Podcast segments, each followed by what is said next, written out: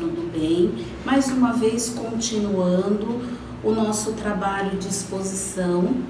E hoje nós vamos conversar um pouquinho sobre o tema A morte não é o fim. Antes, porém, nós vamos elevar os nossos pensamentos e os nossos sentimentos até Jesus, o nosso Mestre, harmonizando assim os nossos corações e a nossa mente, para que nós possamos absorver tudo aquilo que hoje será dito, de uma forma que venha nos trazer o consolo, a paz e a iluminação. Vamos então dizendo, Pai nosso que estais nos céus santificado seja o vosso nome. Venha a nós o vosso reino, seja feita a vossa vontade, assim na terra como no céu. O pão nosso de cada dia dai-nos hoje sempre, Senhor. Perdoe as nossas ofensas à medida que perdoamos os nossos ofensores.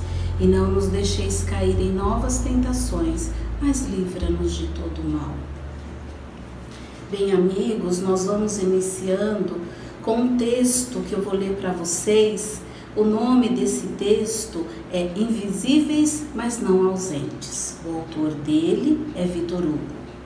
Quando morreu no século XIX, Vitor Hugo arrastou nada menos que 2 milhões de acompanhantes ao seu cortejo fúnebre, em plena Paris. Lutador das causas sociais, defensor dos oprimidos, divulgador do ensino e da educação. O genial literato deixou textos inéditos que, por sua vontade, somente foram publicados após a sua morte. Um deles fala exatamente do homem e da imortalidade e se traduz mais ou menos nas seguintes palavras: A morte não é o fim de tudo. Ela não é senão o fim de uma coisa e o começo de outra. Na morte, o homem acaba e a alma começa. Que digam, esses atravessam a hora fúnebre, a última alegria, a primeira do luto. Digam se não é verdade que aí que ainda há ali alguém e que não acabou tudo. Eu sou uma alma Bem sinto que o que darei ao túmulo não é o meu eu, o meu ser. O que constitui o meu eu irá além. O homem é prisioneiro. O prisioneiro escala penosamente os muros da sua masmorra. Coloca o pé em todas as saliências e sobe até o respiradouro.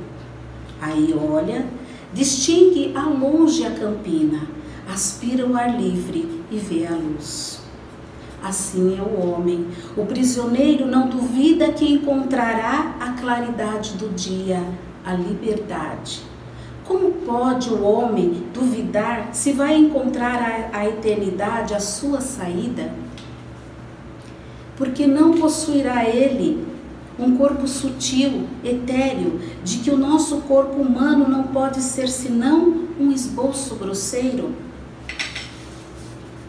A alma tem sede do absoluto, e o absoluto não é deste mundo, é por demais pesado para esta terra.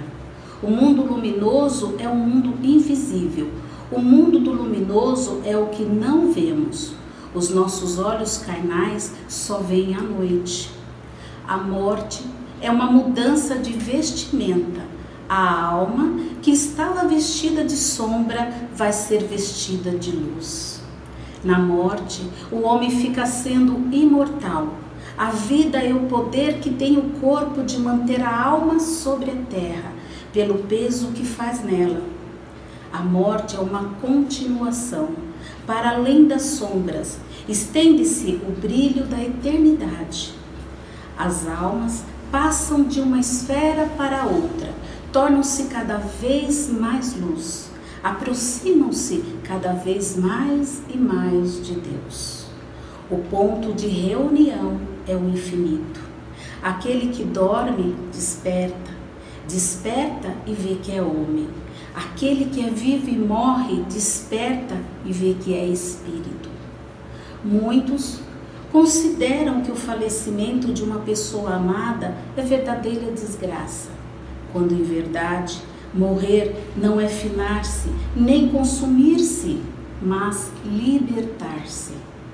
Assim, diante dos que partiram na direção da morte, assuma o compromisso de preparar-se para o reencontro com eles na vida espiritual. Prossegue em sua jornada na terra sem adiar as realizações superiores que lhe competem, pois elas serão valiosas quando você fizer a grande viagem, rumo à madrugada clarificadora da eternidade. Vejam, meus amigos, como é lindo esse texto e tão verdadeiro. Uma maneira leve, sublime de enxergarmos em outro prisma a morte, ou seja, a libertação, o desencarne, como falamos nós espíritas. Porque nós sabemos, nós temos a compreensão de que nossa casa, o nosso lar verdadeiro, não é aqui no planeta Terra. Somos, em essência, espíritos, espíritos que têm a eternidade. Nós não morremos, não findamos. E talvez seja essa forma de pensar de fim, de eliminação, de nunca mais, que nos assusta, que nos dá medo dessa separação provisória, momentânea. E é difícil para nós compreendermos, apesar de termos o conhecimento de tudo isso que Jesus já nos trouxe quando aqui esteve e nos deu a última lição, que foi a sua morte, a crucificação e ele reaparecer aos apóstolos em espírito, deixando aí a última lição de que a morte não existe e que a nossa verdadeira essência, o nosso verdadeiro eu é imortal. Portanto, essa maneira em que nós enxergamos a vida, a morte, a eliminação é uma maneira errônea de nós compreendermos a nossa vivência. A proposta que o Evangelho segundo o Espiritismo vem nos trazer é justamente clarear esse nosso entendimento. Nós, entre o meio espírita, nós dizemos que Kardec matou a morte. Matou a morte porque nos trouxe através da codificação a verdade dessas nossas existências. Veio nos trazer pelo menos uma parte, tirar do nosso véu, que encobre a nossa visão ante a nossa eternidade. A doutrina espírita vem nos mostrar de que estamos hoje nesse planeta, nessa situação, nessa vivência, por uma necessidade nossa porque só assim conseguimos evoluir. Necessidade essa que vamos ter por muitas e muitas existências que já tivemos e ainda vamos ter. Porque nós, a cada é, reencarnação, a cada vivência que nós temos, nós vamos nos burilando. É como se nós fôssemos um, um verdadeiro diamante. Vamos nos lapidando, lapidando a cada reencarnação, vamos a, aprendendo mais, vamos deixando as nossas vicissitudes, vamos trabalhando as nossas virtudes e nós não conseguiríamos fazer isso numa só existência. Hoje em dia nós podemos dizer que vivemos até muito, né? Muitos conseguem viver até 100 anos. Mas se nós formos ver o que são 100 anos perto da eternidade e perto de tudo aquilo que nós temos que transformar. Não, meus irmãos, nós não conseguimos em apenas uma reencarnação fazermos todas as transformações morais que nós precisamos em nosso ser. E Deus já o sabia disso. Por isso ele nos dá esse presente. E quando a gente fala assim, pode parecer até assustador. Como assim a morte, o desencarne pode ser um presente? Como que nós podemos enxergar essa separação tão dolorosa, tão sofrida como um presente? E é nesse ponto que a doutrina vem nos esclarecer que essa continuidade da vida, que não existe a morte e que se nós formos refletir em todos os ensinamentos que Jesus nos trouxe e todas as possibilidades que nós ainda temos de vivência, nós vamos ver que a cada existência que nós temos e quando nós podemos aproveitá-la o máximo que possamos, mudando a nossa maneira de pensar e de agir, nós vamos adquirindo uma bagagem valiosa para a nossa próxima existência. E como nós não conseguimos fazer tudo nessa existência, existe um determinismo em nossas vidas ainda, que é o nascer e o morrer. Para que nós possamos fechar um círculo e começar um outro. De que forma nós continuaríamos se nós não tivéssemos essa interrupção momentânea e a possibilidade de começarmos tudo novamente? De uma maneira que nós pudéssemos esquecer as nossas faltas anteriores e prosseguirmos a nossa jornada através do véu do esquecimento. E como nós podemos esquecer uma existência temporariamente? Só renascendo de novo, tendo novas oportunidades, e para renascermos precisamos desencarnar. Então, o que deixamos aqui verdadeiramente, esse vaso que também é um presente que nos foi dado para que nós pudéssemos ficar aqui durante esse período, a qual nós temos que cuidar o máximo que pudermos também em todos os aspectos, ele é provisório. Em outras existências nós teremos outras possibilidades de fazermos acertos. Então, no, quando nós paramos e nós olhamos, refletimos sobre tudo isso, sobre essa proposta que nos foi dada, que é a reflexão. Nós não temos que acreditar em alguma coisa apenas porque alguém falou, por mais que essa pessoa seja idônea e tenha credibilidade. A doutrina espírita nos convida a refletir, a estudar, a procurar, a saber aquilo que é de discernimento, de melhor discernimento para nós. Vitor Hugo, por exemplo, esse homem que tinha uma visão à frente do seu tempo, ele sempre soube que existia algo mais. Ele achava que a morte ela não podia se findar dessa forma. Porque se a gente for parar e pensar e refletir em tudo isso, como nos chama a doutrina, nós viemos para esse mundo, nós trabalhamos o nosso conceito de evolução, nós tentamos ser melhores, nós construímos uma família, nós lapidamos o nosso ser, para que depois tudo isso se findasse para que não houvesse nada depois, para que tudo se acabasse. Não faz sentido isso. Isso não vem de acordo com as leis divinas, não vem de acordo com os ensinamentos de Jesus. Então basta que nós paremos e comecemos a refletir sobre tudo isso para que nós possamos entender verdadeiramente, porque só quando nós entendemos é que nós conseguimos vivenciar. E é isso que nós precisamos fazer.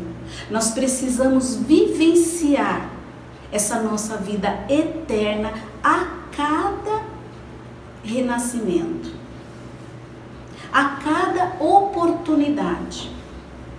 E nós sabemos que não é fácil, nós mudarmos um conceito que já é cultural, que já vem de milênios, de que a, a, a morte é o fim, de que não há, há nada depois disso. Mas se nós trabalharmos, exercitarmos esse conceito, se nós colocássemos em prática os ensinamentos de Jesus, nós vamos paulatinamente entendendo todo esse processo necessário para cada um de nós. A nossa evolução é contínua. E conforme eu falei, o determinismo é uma das leis divinas. Nós ainda não temos o livre-arbítrio total. Então nós não podemos escolher se ficamos ou vamos. Isso é determinado, é lei divina, é uma necessidade nossa. Assim como é de todos os nossos entes queridos, que às vezes, né, muitas vezes, nos revoltamos. Por que, que Deus tinha que tirar meu filho? Por que, que Deus levou meu marido, levou minha esposa? É um questionamento que às vezes nós nos fazemos naquele momento que somos tomados pela dor e o sofrimento. Mas quando nós acalmamos os nossos corações e a nossa mente e procuramos refletir sobre as leis divinas, nós vamos ver que aquele ser, ele está muitas vezes muito mais perto de nós do que nós imaginamos. E às vezes, pela nossa revolta, pela nossa falta de discernimento, nós não conseguimos senti-los.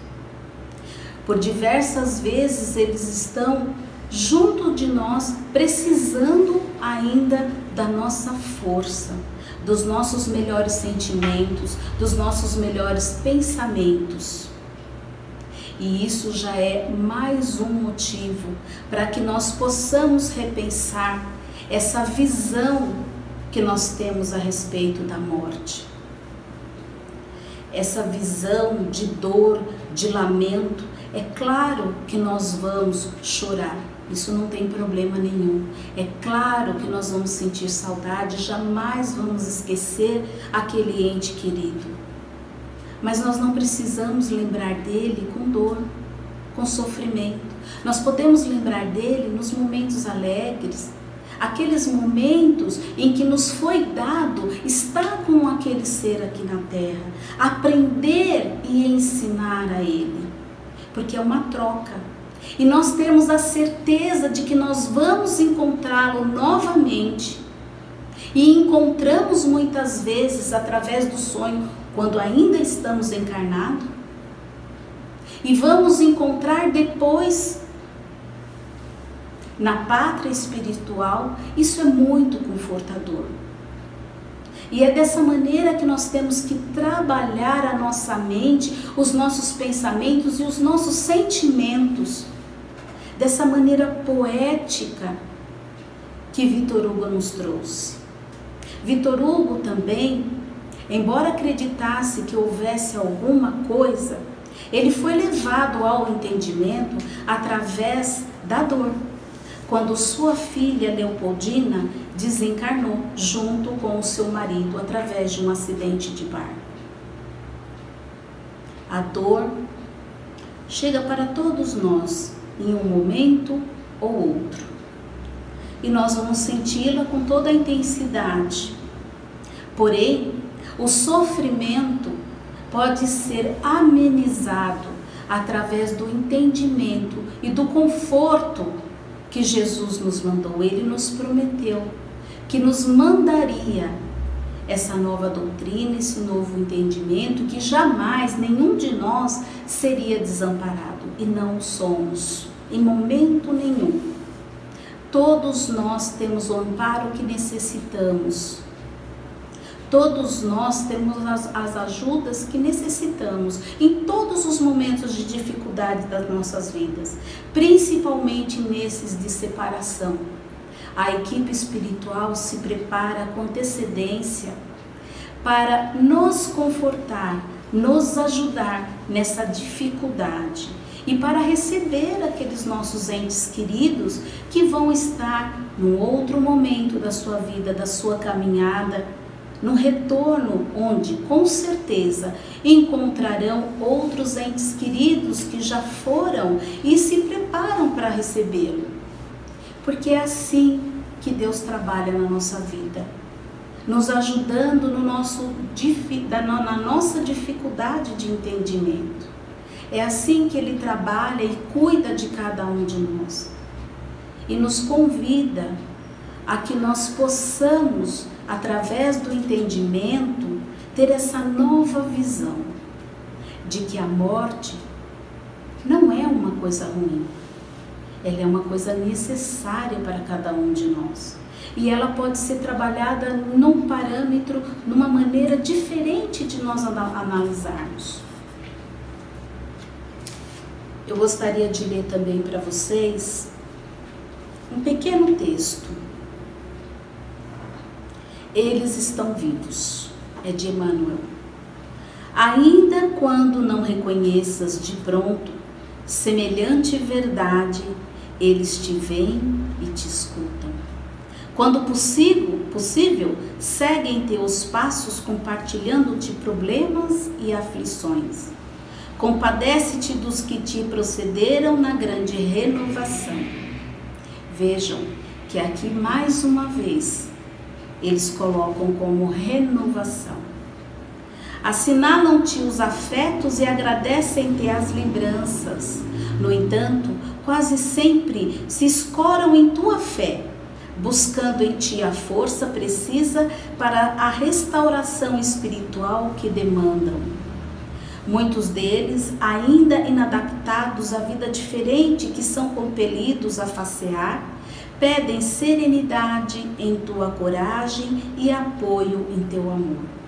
Chora, porque a dor é fonte de energias renovadoras por dentro do coração, mas chora trabalhando e servindo, auxiliando e amando sempre.